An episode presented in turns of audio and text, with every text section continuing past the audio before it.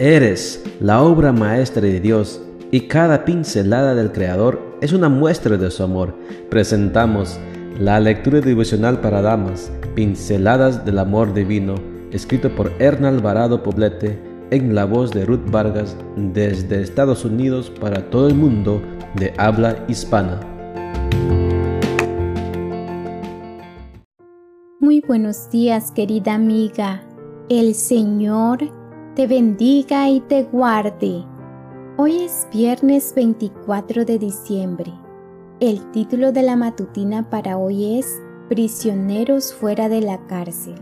Nuestro versículo de memoria lo encontramos en Filipenses 4, 6 y 7 y nos dice, no se aflijan por nada, sino preséntenselo todo a Dios en oración, pídanle y denle gracias también.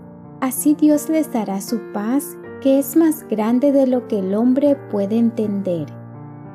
Son muchas las personas que para hacer frente a la vida necesitan una muleta, es decir, algo en lo que apoyarse y sin lo que no conciben la supervivencia.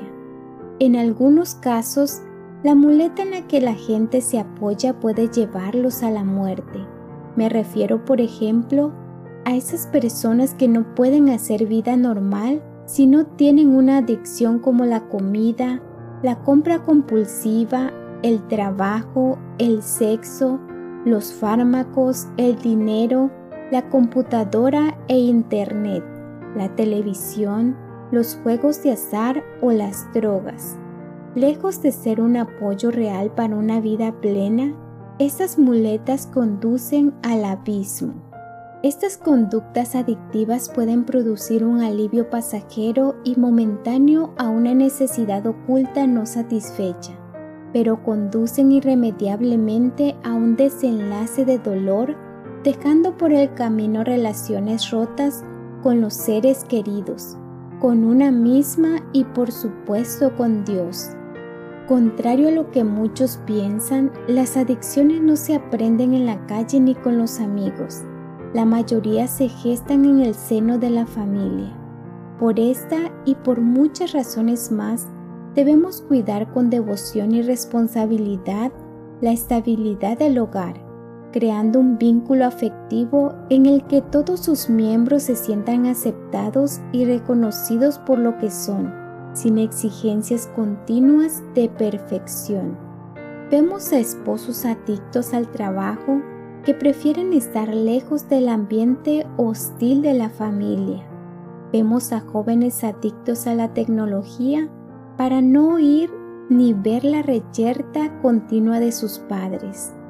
Vemos a niños con adicción a la televisión como una forma inconsciente de evadir el confinamiento al que son sometidos por padres ocupados que no cuidan lo que tienen.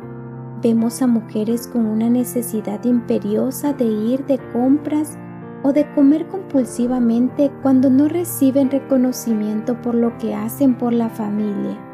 En fin, esa es una triste realidad que no podemos eludir y que posiblemente te esté afectando a ti.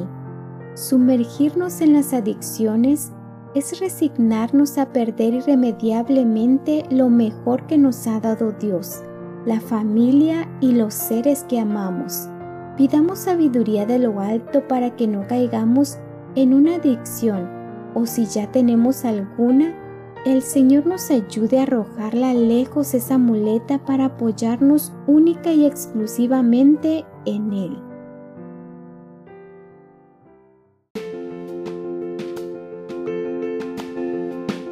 Les esperamos el día de mañana para seguir nutriéndonos espiritualmente. Bendecido día.